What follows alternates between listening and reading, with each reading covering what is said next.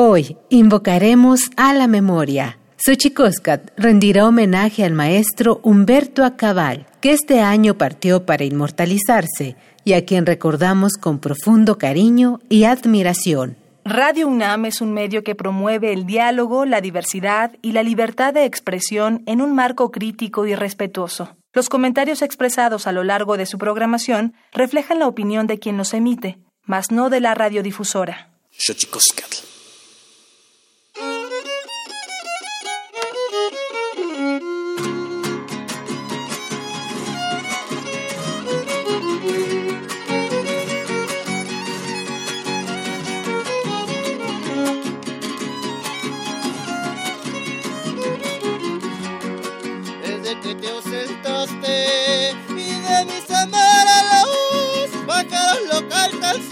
Los ríos lo corren desde que te oseltaste y debes amar a luz. Pájaros lo cantan, cielito lindo, los ríos lo corren, los ríos lo corren, los ríos lo corren. Si tú volvieras, los pájaros cantaran, cielito lindo, los ríos corrieran.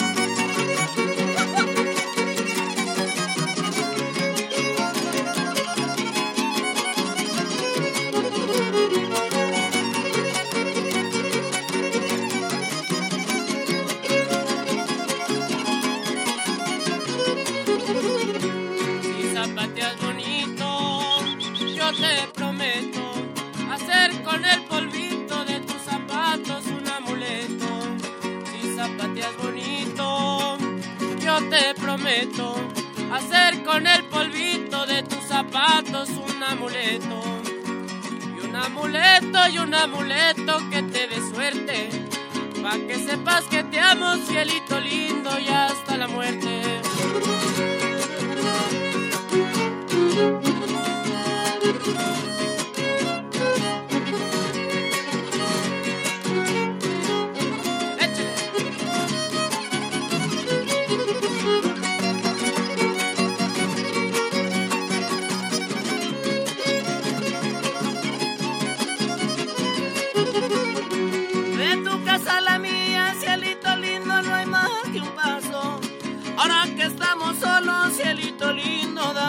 De tu casa a la mía, cielito lindo, no hay más que un paso.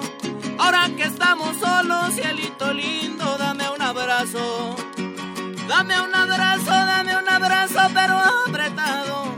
Que en el abrazo quede, cielito lindo, tu amor pintado.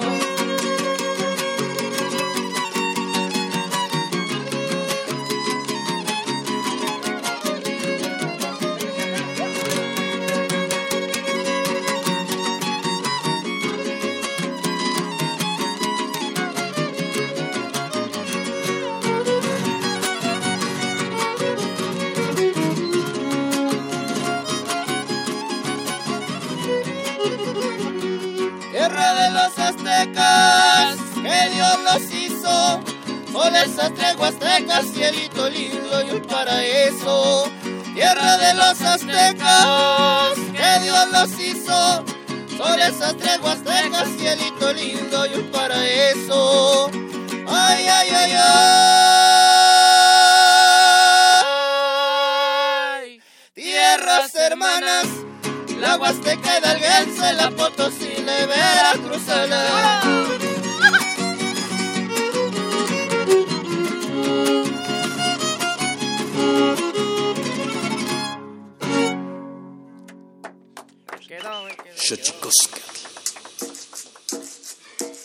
El collar de flores comienza a hilarse. Es momento de ir a lo profundo. Radio UNAM presenta Xochicóscatl Collar de Flores, con Mardonio Carballo. Hacemos revista del México Profundo.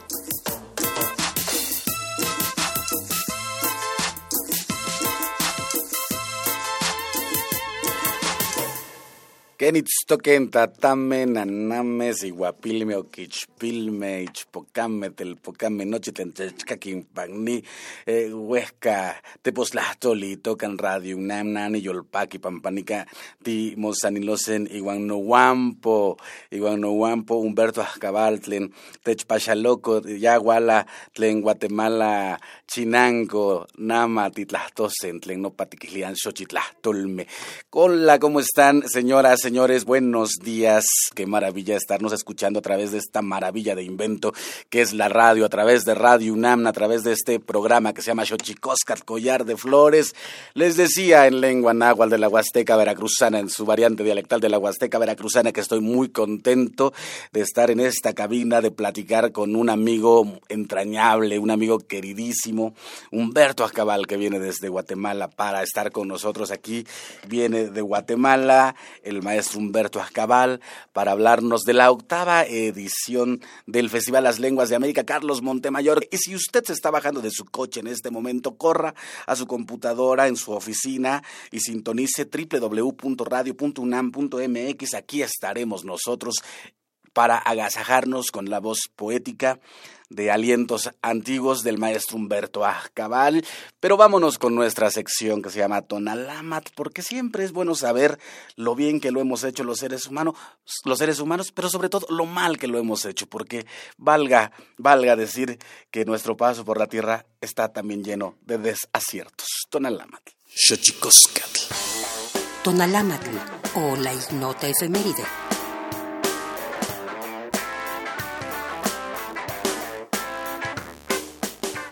23 de diciembre de 1985. Francia indemniza al grupo ecologista Greenpeace por el hundimiento con explosivos en Nueva Zelanda del barco Rainbow Warrior, buque insignia de dicha organización. 24 de diciembre de 1991.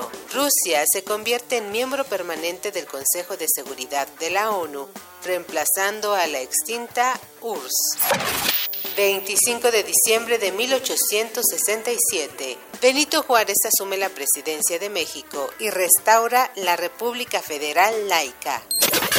25 de diciembre de 1996, entra en vigor la Convención de la ONU contra la Desertificación redactada por mandato de la Cumbre de la Tierra, celebrada en Río de Janeiro en 1992 y firmada en 1994 por 115 estados, en busca de luchar contra el proceso de degradación ecológica en el que el suelo fértil y productivo pierde total o parcialmente el potencial de producción. 27 de diciembre de 1822 nace Louis Pasteur, creador de la bacteria la sueroterapia moderna e investigador de enfermedades infecciosas, quien además descubrió la vacuna contra la rabia. 28 de diciembre de 1836, España reconoce la independencia de México en un trato de paz y amistad entre ambos países, el primero que se concierta con los nuevos estados surgidos tras la emancipación de la América hispana. 29 de diciembre de 1996. El gobierno de la República de Guatemala y la guerrilla Unidad Revolucionaria Nacional Guatemalteca firman los acuerdos de paz que ponen fin al conflicto armado interno que duró 36 años.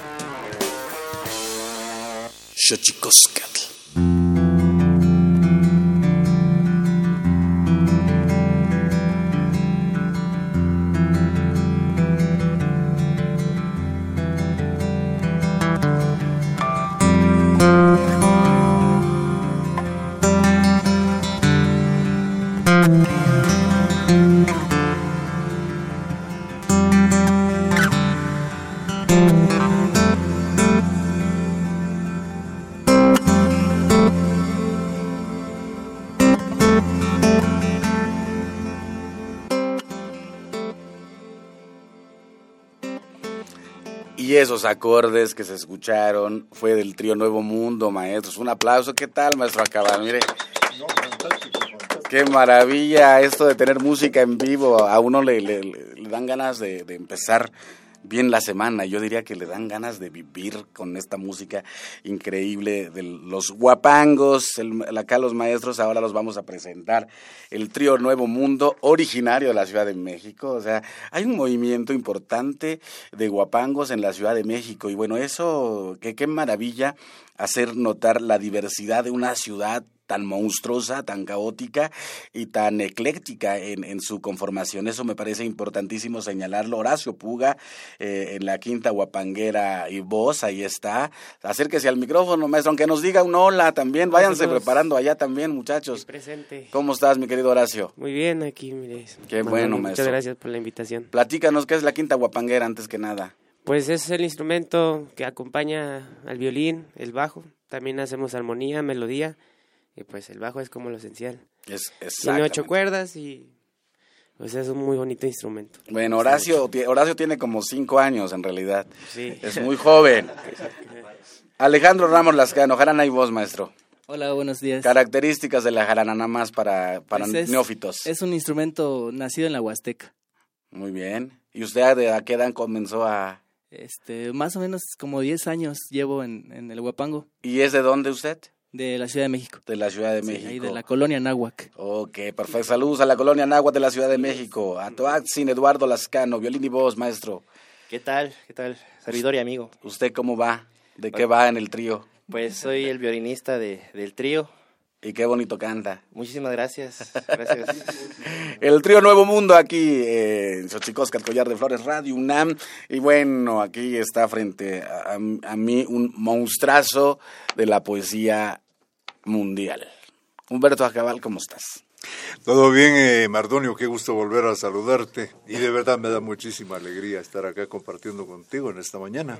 Qué maravilla, porque vamos a hablar de poesía y está también con nosotros Juan Mario Pérez haciendo de escudero. Eh, Juan Mario Pérez del PUI, que nunca me puedo aprender el programa universitario de estudios de la diversidad cultural y la interculturalidad. Muy bien, ya te salió. Qué bárbaro. Dios mío, es... es eh, Quedó es- grabado. En, cua- en cuanto termine de pronunciarlo, se acabó el sexenio, maestro. Juan Mario Pérez, ¿cómo estás? Muy bien, muchísimas gracias, Mardonio. Pues muy contento aquí presentando la octava edición del Festival de Poesía Lenguas de América Carlos Montemayor, ni más ni menos que la presencia del maestro Humberto Cabal. Hablábamos de la poesía, Humberto. La poesía que, que si bien hablábamos hace ratito, antes de entrar al aire, hablábamos que si bien la poesía no es para masas, tiene un poder eh, importante, un poder transformador importante y sobre todo me parece también eh, de cuestionamiento, ¿no? Estas, eh, estas cosas que se dicen entre líneas o las que no se dicen en las líneas, ¿no? Mira, la poesía realmente en todas las culturas y en todos los tiempos ha jugado un papel fundamental. Tan importante es, sabes que muchos de dentro de nuestras lenguas indígenas, ah, de pronto se dicen versos sueltos cuyo autor desapareció, no sabemos quién fue, sin embargo, por el hecho de haber dejado cierta sabiduría detrás de esas palabras, quedaron grabadas y las seguimos usando en la actualidad. Y eso eh, las aplicamos de manera automática hablando de nuestros pueblos. Lo poco que se rescató de nuestros libros clásicos, me refiero a los clásicos propiamente del área de América, eh, aparte del pensamiento histórico que tiene como registro nuestros mitos, hay eh, mucha poesía entre sus líneas. Eso está eh, subyacente, presente y es una, es una de las maneras de conservar nuestras lenguas. Aquí hay un asunto importante, por lo menos para mí, que te la quiero compartir, ya que estamos platicando esta mañana. Cuando Cristóbal Colón llegó acá, en 1492, eh, obviamente quedó sorprendido con todo lo que vio. Lo que te voy a contar ahora, eso está en su cuaderno de bitácora, ¿verdad? Esto no me lo sacó de la manga de la camisa. Él, él le describe a los reyes de España y les dice así, literalmente, cuando vuelva, voy a llevar a seis para que aprendan a hablar. Mira tú, es una línea apenas de cuatro, de ocho, de diez palabras. Para mí es importante porque él dice llevaré a seis, pero seis qué? esto parece realmente eh, doloroso porque no le dio la eh, calidad de seres humanos a nuestros antepasados, porque ni siquiera eh, hubiera dicho seis troncos, seis ah, flores, seis frutos o qué sé yo, solo dice seis. Uno, dos, la frase esta termina diciendo para que aprendan a hablar. Esto todavía es más enigmático porque si tú ves la historia, Cristóbal Colón no era un tonto, él era un políglota. Había nacido en Génova y hablaba genovés porque su familia era muy de, la tradición italiana, así que hablaba el dialecto de su pueblo. Estudió en italiano, obviamente, para hacer sus primeros años de estudio. En aquella época era obligatorio saber latín y él aprendió latín en, eh, en Roma. Luego, para seguir sus estudios universitarios, se trasladó a Portugal. Entendemos que aprendió portugués. Luego eh, aprendió castellano cuando se trasladó a vivir a Castilla. Hablaba cinco lenguas. Y sin embargo, no fue capaz de darse cuenta que acá nuestros antepasados no eran mudos. Aquí tenían una lengua de comunicación. Para Cristóbal Colón hablar era saber hablar era hablar castellano. Pero esas lenguas que él no vio y que no y que las negó en ese entonces son las que nosotros seguimos hablando en la actualidad. Y eso significa entonces que una forma de resistencia ha sido los idiomas aquí y en cualquier parte del mundo. Segundo, que la mejor manera de mantener la riqueza del idioma pues es la poesía. ¿eh? No se puede mantener rica una lengua si no hubiera un canto. Y de hecho, en la lengua que yo hablo, maya quiché, no tenemos la, palabra poesía. Nosotros decimos ish, que se traduce como canto, mm. porque la poesía puede ser hablada o puede ser cantada. Bueno, en agua también se dice eh, ¿no? que es como la palabra flor. O sea, más, más que hablar de poesía, ¿no? Son palabras flores. Y bueno, esto que decías, es, ¿cuánto daño puede hacer una línea, no? O sea, ¿cuánto, cuánto por eso es importante siempre leer a, los escritores en su contexto, ¿no? Claro, Sí, sí, sí. Eh, eh, digamos, en ese caso, no necesariamente tiene que ser un daño. A veces lo que encontramos con este caso que te estoy refiriendo es un registro histórico, ¿verdad? Si eso no lo hubiera escrito él, no hubiéramos, eh, no supiéramos en la actualidad qué pensaba qué fue lo que vio, aparte que digamos, o mejor dicho, qué fue lo que escuchó, de que vio, vio muchas cosas, mm. porque llevó personas de aquí para Europa, algunas no pudieron llegar, murieron en el camino, en ese trayecto. Pero la controversia de Valladolid, ¿te acuerdas? que, se juzgaba si teníamos alma o no. Y bueno, es, bueno, de ahí viene otro montón de cosas. Yo traigo como referencia eh, esa frase porque es fundamental para se las digo a, los eh, jóvenes, de, a donde quiera que vaya platicando con ellos, lo fundamental que es mantener nuestras lenguas, no sentirnos avergonzadas de ellas, todo lo contrario, eh, sentirnos orgullosos de tener, entre otras cosas, también eh, una madre. ¿Sabes que en el Popol Vuh la palabra era tan importante que entre otros dioses, porque claro, el panteísmo del Popol Vuh, pues ahí hay una, se reconoce la fuerza energética de los diversos elementos de la naturaleza, pero entre otros estaba el dios dual de la palabra, Humbats y Hunchowen. Esto para mí es muy importante, eh, que casi no se ha estudiado, pero Humbats es la palabra horizontal, que es la que estamos usando contigo ahorita, y Wen es la palabra vertical, la que usamos para comunicarnos con el espacio y con el inframundo. Así que el hecho de que ellos en, en estos mitos nuestros se le hubiera dedicado a una deidad dual para mm, ejemplificarnos la gran importancia que ha tenido la palabra desde siempre.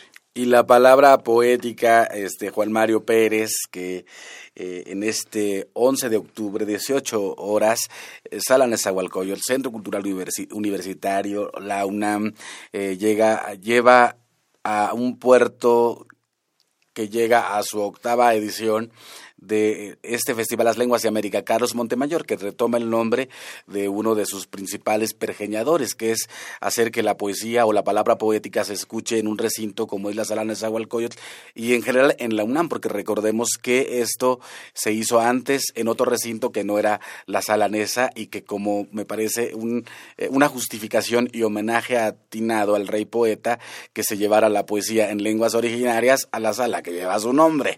Exacto, ¿no? Sí, en efecto, esa es la octava edición de este, pues de este esfuerzo eh, de divulgación cultural sostenido por la universidad y por el programa universitario para a través de, del PUIG y sobre todo a través de la, de la cultura seguir tejiendo red, ¿no? Seguir eh, manifestando que eh, somos una sociedad multicultural y que las relaciones interculturales que hacemos en el cotidiano también están presentes al interior de la universidad y evidentemente en la sociedad en su conjunto. ¿no? Es un llamado de atención para que volteemos a ver a la comunidad indígena universitaria. Tenemos el sistema de becas, por lo pronto, por lo menos hay 34 lenguas presentes en la universidad a través de sus estudiantes. Y en este sentido estamos muy contentos que en esta edición, en esta octava edición, vamos a hacer una suerte de homenaje a Montemayor por sus 70 años. ¿no? Las, con, esta, con esta edición cierran las jornadas eh, Carlos Montemayor in Memoria. Hemos eh, traído a una suerte de, pues, de amigos, de acompañantes, de, de, pues, de, compañeros de trayecto de, Carlos, que evidentemente harán de la noche del jueves 11 de octubre una noche mágica, Mardón. Hablabas, Humberto Ascabal, eh, de que la lengua es quizá una de las armas de resistencia más importantes. Yo siempre digo que en México algo hemos hecho bien, porque aún existen vivas 68 lenguas indígenas. No, eso es impresionante. A pesar de todo, ¿eh? No, exactamente, exactamente.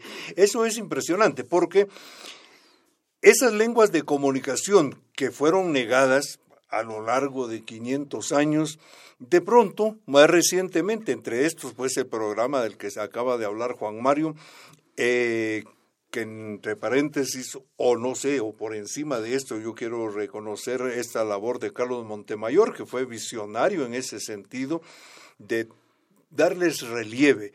Y cada vez estamos más presentes. Una muestra es lo que estamos eh, haciendo esta mañana contigo que intercalamos nuestra lengua independientemente sin ningún problema, somos dueños de ella y eso ha permitido la dignificación de nuestras culturas, de nuestros pueblos, la dignificación de esa sangre que heredamos de nuestros antepasados, que eh, solo la imaginación puede ayudarnos a mm, poder ver allá en la lejanía lo triste, duro y difícil que ha de haber sido para ellos cuando les fue impuesta otra lengua, otra creencia, eh, y ni, ni siquiera a través de una enseñanza, sino que a través de una imposición, a través de métodos bastante inhumanos. Y no obstante eso, aquí estamos. Y no obstante eso, y no hace tanto. Eh, no, es que depende en el contexto que lo veamos, porque 500 años puede parecer mucho, sin embargo, eh, comparado con la evolución de la humanidad, es relativamente corto tiempo. Y eso se ve reflejado eh, sin duda en el uso de las lenguas donde muchas se han refugiado o han tenido que irse a refugiar a la casa, al interior de la casa. Se ha evitado el uso social de las lenguas indígenas por el, este cáncer humano que es la discriminación y que bueno, Yasnaya Aguilar dice una frase que me encanta, dice que uno puede tener múltiples razones para aprender una lengua, pero solo una para olvidarla. y es la discriminación. Claro. Que maravillosamente el trabajo poético yo veo eh, en México espacios que se van ganando en la poesía, desde los medios de comunicación ha habido un repunte, eh, me parece, un, un, halo, me parece dignificador y dignificante de los propios pueblos, porque esa es una de las cosas que me parece que, es importante eh, subrayar, ¿no? Todo en contra y aquí estamos. Y no solo eso, abriendo espacios nuevos. Fundamental, claro, exactamente, apropiándonos muy lentamente, pero sí estamos apropiándonos de, de, varios espacios. Y lo estamos haciendo con, me gusta esta palabra, insistir con ella, con la dignidad que heredamos y que seguimos manteniendo. ¿Por qué, ¿Por qué de repente cuesta mucho trabajo, Humberto? O sea, tú que, bueno, has, has trabajado el Popol Vuh, eh, etcétera, eh, eres, eh, eres un hombre, un poeta importante, un hombre sabio, me atrevería a decir. ¿Por qué es tan, en la historia reciente, tan, tan importante para los estados, para las personas, glorificar un pasado y no respetar un presente? Me refiero a que se glorifica a los pueblos indígenas muertos, pero se maltrata a los nietos y tataranietos de estos. A los vivos. E, esa es una parte, digamos, de la política mal entendida, porque una política en el amplio sentido de la palabra es inclusiva, no, no, ahí no, no, no tiene que haber discriminación de ninguna clase. Esta es esto es un problema de esa política despedazada en la que únicamente los que manejan este tipo de cosas a través del poder eh, ven hasta donde termina su nariz y no son capaces de ver después de su nariz qué es lo que hay. Así que el hecho de nuestra presencia, y una presencia a través de diversas maneras, porque en este caso estamos hablando de la poesía, pero hombre, el trabajo de nuestros artesanos es otra manifestación, es otro grito a través de los colores de una presencia bastante fuerte nuestras comidas, realmente son, muy, muy, muy particulares nuestros sabores. No hables de eso, que no he desayunado, y por lo que infiero tú tampoco. No, no, pero eh, esto es una muestra de cuánta, de las diversas maneras de resistencia que, que mantenemos. Y y ahí está, es comienza a dar sus frutos, porque los políticos los viejos, afortunadamente, muchos ya se murieron y los que ya y los que ya envejecieron, pues ya no tienen aliento. Bueno, muchos se murieron sin pagar eh, responsabilidades. Importantes. Bueno, en todo caso, eh, allá en el inframundo habrá también alguna otra justicia. Pero a lo que me refiero es de que se está viendo obligada la política nueva a darse cuenta que nuestros pueblos, nuestra presencia no ha sido en vano. Y otro, que esto es fundamental, somos, quieran o no, el rostro más importante ante el mundo. ¿Con qué se presentan estos países? ¿Eh? Claro. es a través de nosotros. Desgraciadamente la folclorización es lo que también ese es otro daño, ¿no? Y eso es nuestro trabajo, quitar eso. Porque realmente para qué queremos que nos represente el folclore si estamos nosotros. Claro, o sea, e, e, esa es otra forma de racismo. Eh, pues pernicioso, folclorizante, ah, exactamente. puerilizante si es que cabe el término, pero para eso siempre está la poesía y el 11 de octubre, 18 horas, a la Nesa, eh, decías, eh, Juan Mario, que es una suerte de homenaje, un cierre de, los homenajes in memoriam a Carlos Montemayor y decías que, bueno, será como una especie de cierre, una especie de cierre donde se encuentran sus amigos, eh, los amigos más cercanos de Carlos Montemayor que harán eh, las delicias de, de los escuchas. Y me encantaría que nos dieras a reserva de que lo desgranes más a fondo. Ahora sí que ahorita nada más enséñanos la mazorca, maestro, y ya después nos hablas de los granos. Primero dinos en la mazorca completa quiénes integran el elenco de la octava edición del Festival Las Lenguas de América Carlos Montemayor en la sala de Nezahualcóyotl a desarrollarse el 11 de octubre a las 6 de la tarde. Mira, vamos a, dar la primicia aquí en Xochicóscatl del programa.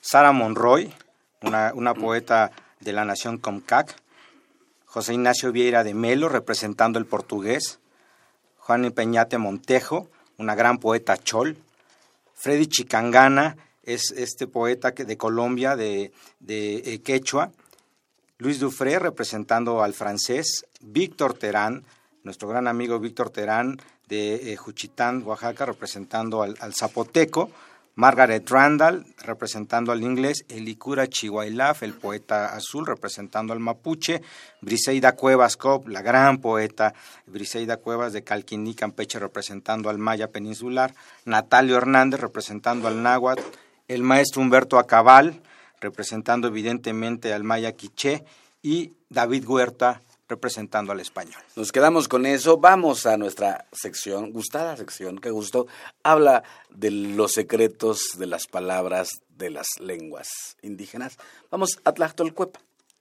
Xochicoscatl. El Instituto Nacional de Lenguas Indígenas presenta Tlachtolcuepa o la palabra de la semana.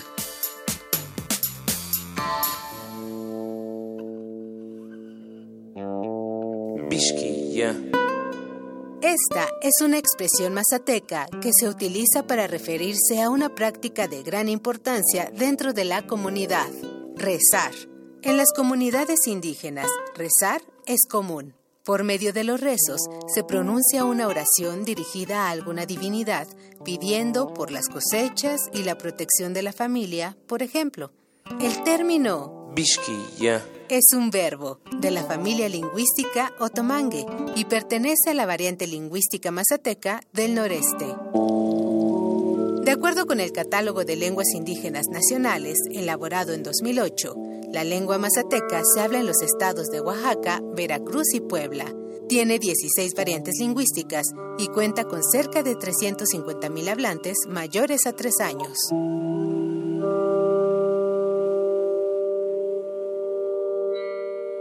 Xochicoscatl. Pluriversos PUIC, un mundo culturalmente diverso.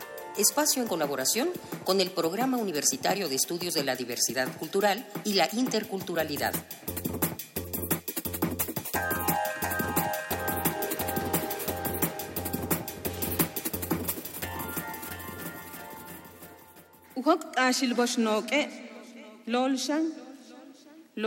Ol awat tan holna, holna kukal utialu chumbe sik ulak kustal, lol chikan tutsem naisah ol, lol leki yok ol tsola ang puksik.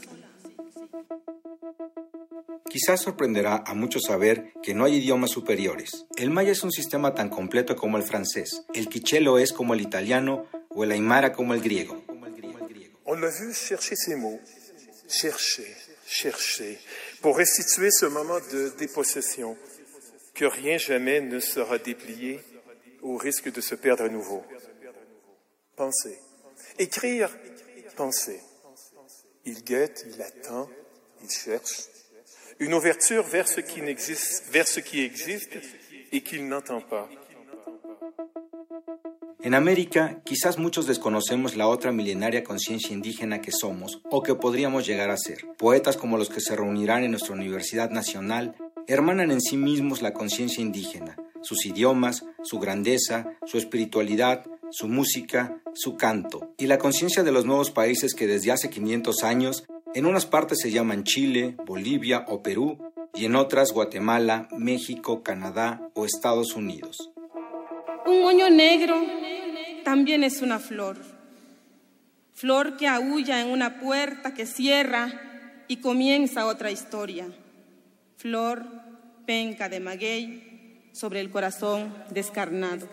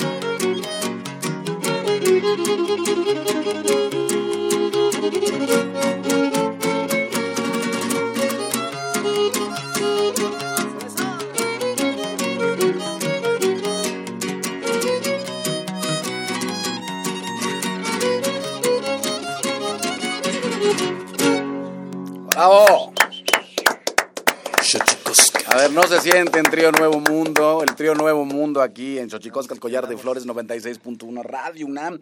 Estamos en redes sociales, por cierto, arroba Radio UNAM, ahí estamos en Twitter, en arroba guion bajo Collar de Flores en Twitter, arroba Mardonio Carvalho en Twitter, ahí estamos, o sea, ahí tenemos varios espacios de comunicación. ¿Por qué el Trío Nuevo Mundo? A ver quién me cuenta esa historia. Bueno, pues nosotros este, tocamos en la calle, somos músicos también callejeros, es nuestro trabajo. Y, este, y trabajamos afuera de una tienda de ropa muy famosa con el mismo nombre. Entonces un día nos llegó una señora y nos anotó diciendo que éramos eh, los huastecos de esa tienda. Y nos gustó mucho el nombre y nos identificamos y así quedó el nombre. Bueno, esa tienda ahora tendría que producir algo para ustedes, porque bueno. Pues ojalá, estamos en pláticas.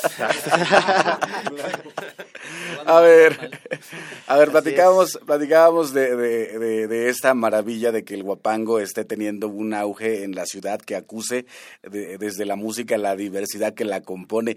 ¿A qué se enfrenta un músico callejero, muchachos, en la Ciudad de México? A ver, ¿quién me platica esa? Que seguro no todo, no todo es eh, miel sobre hojuelas. Pues en un principio, este, sí nos enfrentábamos a la, a la policía, a que se nos retirara de los espacios, cuando de hecho no hay ninguna ley que, que prohíba que podamos tocar en la calle. Y este, pero gracias a además compañeros músicos que nos encontramos ahí en la calle 16 de septiembre, en el Zócalo de la ciudad, este, nos organizamos y, y formamos un colectivo de músicos que ya pues metimos cartas, hablamos, con las autoridades y ya se nos permite tocar sin, sin ningún problema. Entonces ahí, por ahí andamos, si nos quieren ir a ver, ahí. ¿En dónde dices? Calle 16 de septiembre. Frente a la eh, tienda de ropa famosa. Así es. Para que ya no digas el nombre, porque le vamos, les vamos a cobrar una lana, digo, tampoco es gratis, ¿va? a ver, maestro Alejandro, ¿qué tan complicado es encontrarse en solidaridad, en empatía con los músicos de la calle de la ciudad desde el Huapango? Pues la verdad es que, bueno, la experiencia que hemos tenido ahí en, en 16 de septiembre en el centro, pues ha sido bien buena porque pues ahí todos los compas, músicos, saxofonistas, la banda que anda tocando violín clásico, chelos, pues nos han recibido muy bien. Les late mucho que, que andemos ahí tocando guapango. Y pues la gente también le, le, gusta, ¿no? Y siendo chavos acá del DF, pues también este, se sorprenden, ¿no? De, de, de que seamos chavos del DF y que toquemos guapango, ¿no? que no, no seamos de la Huasteca y eso les gusta demasiado. ¿no? Ya que toca, eh, y ahora sí que ya, que usted toca ese son, platíquenos ustedes de cómo, de cómo llega al Huapango. Pues, este, pues mi familia es, es de músicos. Mi papá mucho tiempo nos, nos mantuvo con la música, pero ellos eran rockeros, ¿no? Mi papá rockero, mis hermanos rockeros. Y pues yo, este, ahí un día me llegó un disco del trío Camalote, que mi hermano trajo de Tamaulipas una vez. Y ahí por la prepa empecé a escucharlo y se volvió mi disco favorito. Entonces después tuve la, suerte de ir a una fiesta ya, por, yo creo por Tecamac, como en la prepa, y me encontré con unos tríos huastecos. No sabía cómo se tocaba la música ni con qué instrumentos. Pero ese día llegué y yo me sabía de pronto todos los, los guapangos y los versos, ¿no? Entonces, este, pues ahí quedé enganchado con la fiesta, con la gente, la comida, la música, todo, ¿no? Y de ahí para adelante.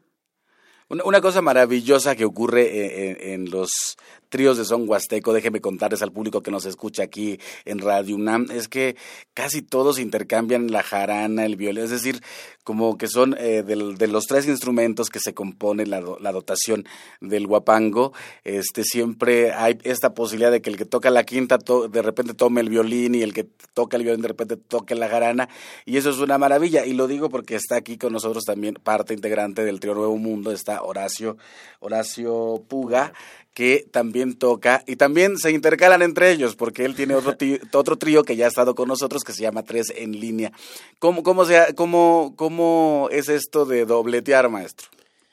Pues no es nada fácil, ¿eh? la verdad, de repente pues hay, hay problemas, pero lo hemos sabido llevar entre los dos tríos y pues ya nos acomodamos. Lo que hacemos es que yo con ellos trabajo entre semana y ya con el otro trío pues el fin. O bueno, depende, ¿no? Igual si no hay trabajo el fin de semana, pues... A ver, redes sociales, muchachos, para los contratos millonarios que les van a ah, caer después de esa entrevista. claro que sí. Bueno, pues ahí tenemos la página de Facebook, que está como Trío Nuevo Mundo. También está en Instagram, eh, Trío Nuevo Mundo, el canal de YouTube. Y pues mi compañero del violín les va a dejar su número por si lo quieren contactar. Ándele. pues el número donde nos pueden llamar es 55 22 74 39 93. Ahí con mucho gusto los vamos a estar atendiendo. Bueno, pues ya los escucharon para bodas, 15 años, divorcios, eh, duelos, ¿por qué no? También. nada más lo único, lo único que no hacemos es striptease, ahí sí no. Ah, maestro, bueno, esa es, un, esa es una ruta que van a empezar a explorar después de este programa, seguramente. Trío Nuevo Mundo. Bueno, aquí con nosotros en Xochicosca continuamos aquí con la plática que tenemos también con Juan Mario Pérez eh, y Humberto Azcabal.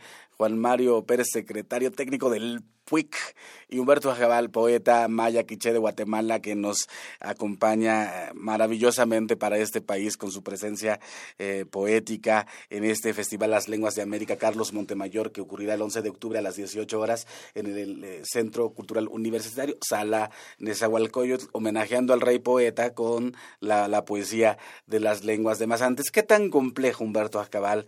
te, lo digo, te lo pregunto a ti, un hombre que ha sido eh, por adjetivarlo de algún modo, exitoso en la poesía, ¿qué significa o cuáles son las complejidades a las que se enfrenta un poeta en una lengua que no es de las que habitualmente encontramos en el paisaje de la poesía mundial?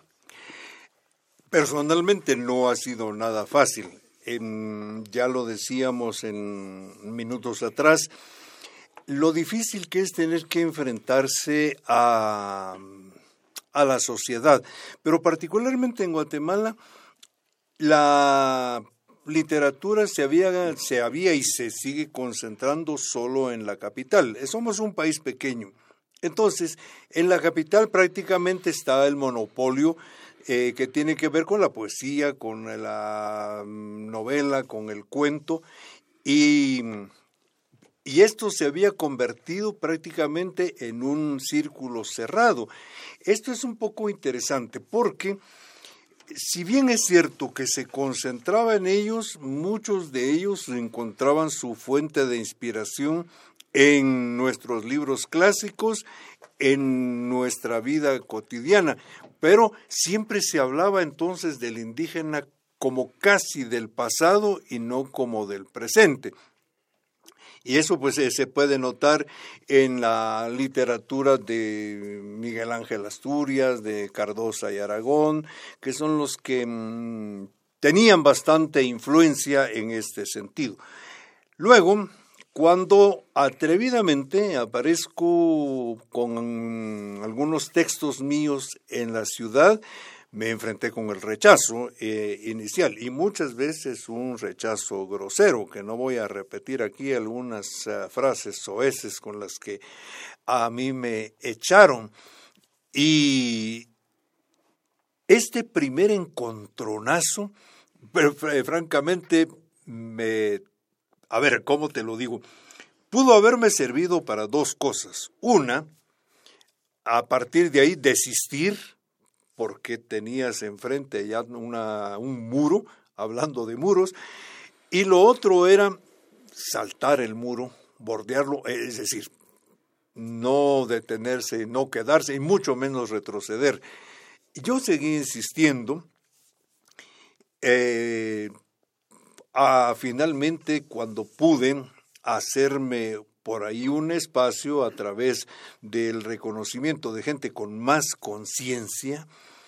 siempre recuerdo a mi gran amigo, el poeta Luis Alfredo Arango, un poeta tal vez eh, casi casi no conocido fuera del país, pero dentro del país en aquel entonces por lo menos él gozaba de respeto y este apoyo moral fue bastante útil eh, para mí en ese momento. Luego, Mario Monteforte Toledo, otro de los escritores grandes que estuvo exiliado durante muchísimo tiempo, que él volvía al país y con ellos, el, con el apoyo moral de ellos, ya pude tener cierta presencia. Aquí hay un asunto interesante que el maestro Luis Alfredo Arango, no obstante de ser lo que en Guatemala se llama un, ladino, que es una etnia no indígena, él se había casado con una joven indígena, así que esta relación hacía que él eh, hubiera conocido mucho más de cerca a la vida de nuestros pueblos. Luego, eh, Mario Monteforte Toledo pues eh, la primera esposa de él también fue una muchacha indígena, que es lo que él retrata en su libro Donde acaban los caminos. Tuvieron una hija y cuando Mario fue al exilio, él eh, se llevó a su hija y, ella anduvo con él a donde quiera que fue. Esto realmente es bastante importante para mí conmovedor porque no la abandonó, la quiso hasta y tristemente pues ella murió y él todavía la enterró, porque Mario vivió bastante tiempo, murió a la edad de 90 años y entonces enterró a esta hija que a quien yo soy testigo le quiso mucho.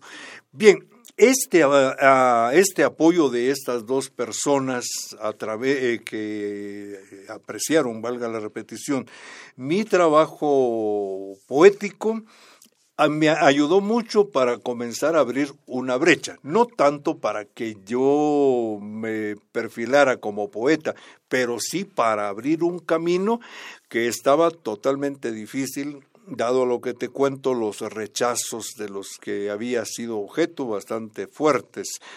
Así que una vez que comencé a, a, poder publicar mi primer libro, que realmente lo hice ya bastante eh, mm, adulto. Yo tenía 39 años cuando publiqué mi primer libro, pero eh, y eso vengo. Y ¿Hace, ¿Hace poquito? Claro, entonces, no, mírate, en serio, yo, yo siempre digo que soy un joven de corazón, aunque tú no lo creas.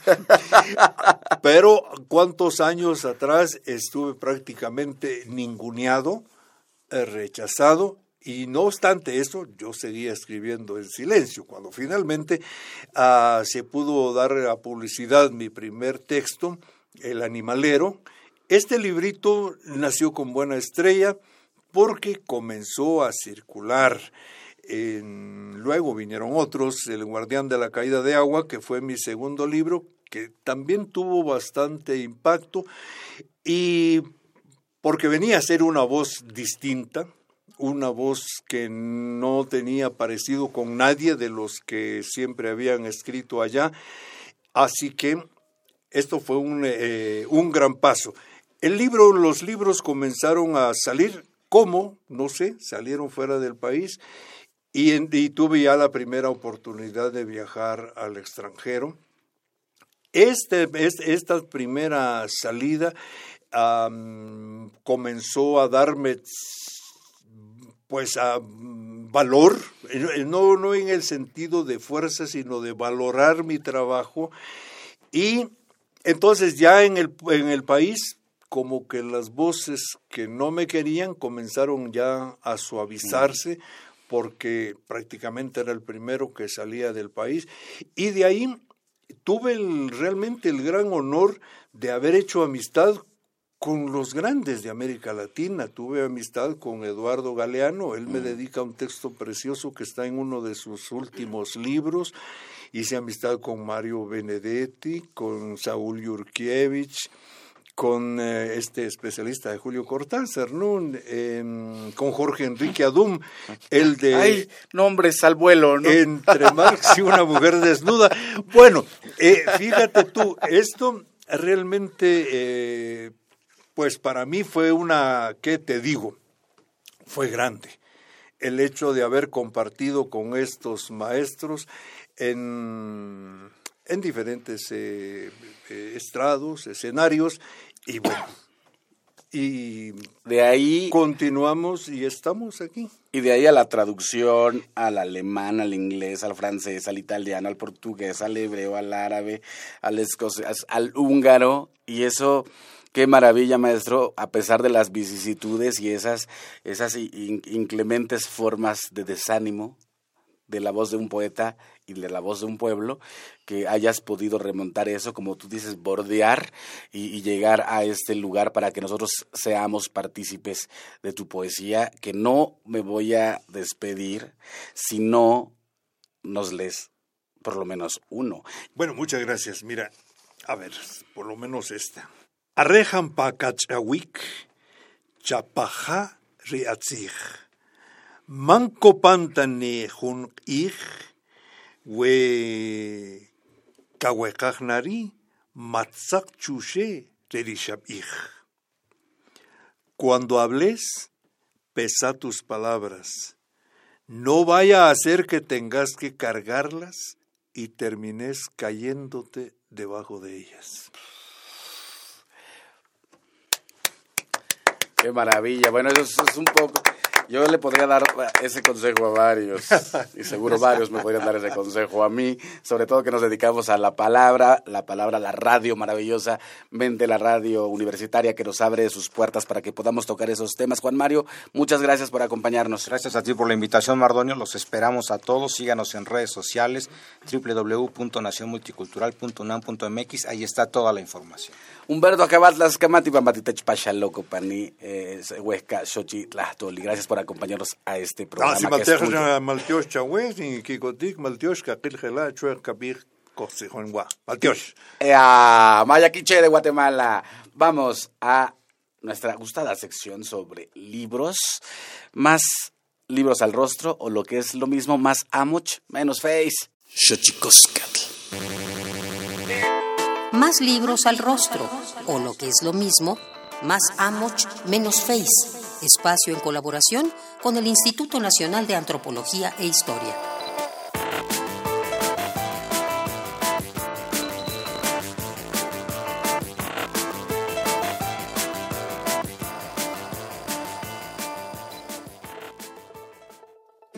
Hace 20 años, la Subdirección de Investigación y Conservación del Patrimonio Arqueológico de la Dirección de Estudios Arqueológicos del INA decidió impulsar la elaboración de una síntesis del conocimiento de la cerámica del México antiguo con el fin de formular problemas y líneas de investigación que contribuyeran al avance de la arqueología como disciplina científica. El resultado final de esta iniciativa es una obra de cinco volúmenes que compila 66 capítulos y congrega el conocimiento e interés de 88 especialistas nacionales y extranjeros que lleva por título La producción alfarera en el México antiguo. Así, el presente título, mismo que da cierre a esta colección, estudia la última etapa de la ocupación prehispánica y el comienzo del periodo colonial A lo largo de 14 capítulos, 24 especialistas analizan los tipos característicos del posclásico y del posclásico tardío en los estados de Guerrero, Oaxaca, Chiapas, Morelos y el Estado de México. En la región Puebla-Tlaxcala y en la cuenca del Valle de México examinan también la cerámica tarasca, el complejo cerámico Tamoy y la esfera cerámica Taces del norte de la península de Yucatán. Te invitamos a adentrarte en el libro La producción alfarera en México, volumen 5, La alfarería en el posclásico, el intercambio cultural y la permanencia, compilado por Beatriz Leonor Merino Carrión y Ángel García Cook. Descárgalo gratis del apartado de libros electrónicos dentro del sitio web difusión.ina.gov.mx.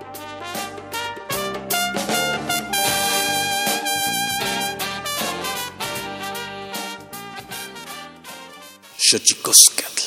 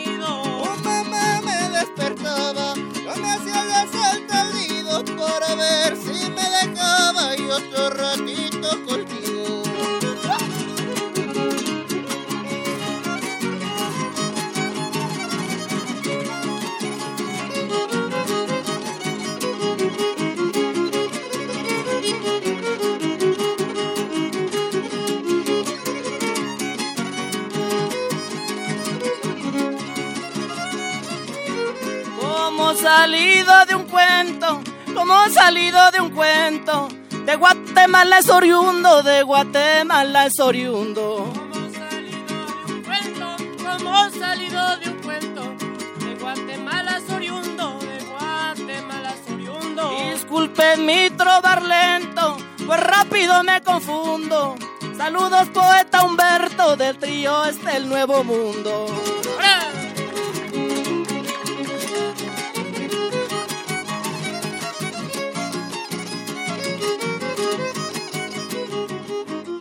Gracias al trío Nuevo Mundo que nos acompaña aquí en Xochicosca, Collar de Flores, Horacio Puga, Alejandro Ramos, Toaxin Eduardo. Saludos a Sergio de González, a Natalia Toledo, a Blanca Sobrevilla, a Luis Gerardo Cortés, a Germán Luis, a Enrique Oviedo, a Nare Vázquez, a Jorge Arturo Ortiz, a Marta Mendiola, a Nayeli López, a Sandra Bernal, a Israel Gutiérrez. Gracias a nuestro equipo de producción, Alejandra Gómez, Héctor Castañeda, Aldo Herrera, Leslie Ortiz, Emanuel Silva y Mauricio Rodríguez. Esto eso chicos, Cat Collar de Flores. Nos vemos, nos escuchamos la próxima semana en este nuevo horario, 10 de la mañana. chicos, Cat Collar de Flores, Las Camatimiac, Timomelaguan Panchi, Cuaitonati, Chicahuamaco, Epónimo Tlastol.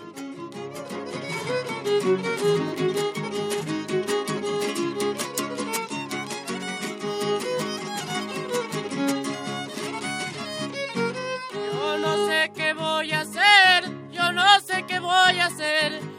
Contigo tan consentida, contigo tan consentida. Yo no sé qué voy a hacer. Contigo tan consentida, contigo tan consentida. Yo no sé qué voy a hacer. Me acuerdo y me acordaré todos los días de mi vida. Que en mis brazos te arrullé y te quedaste dormida.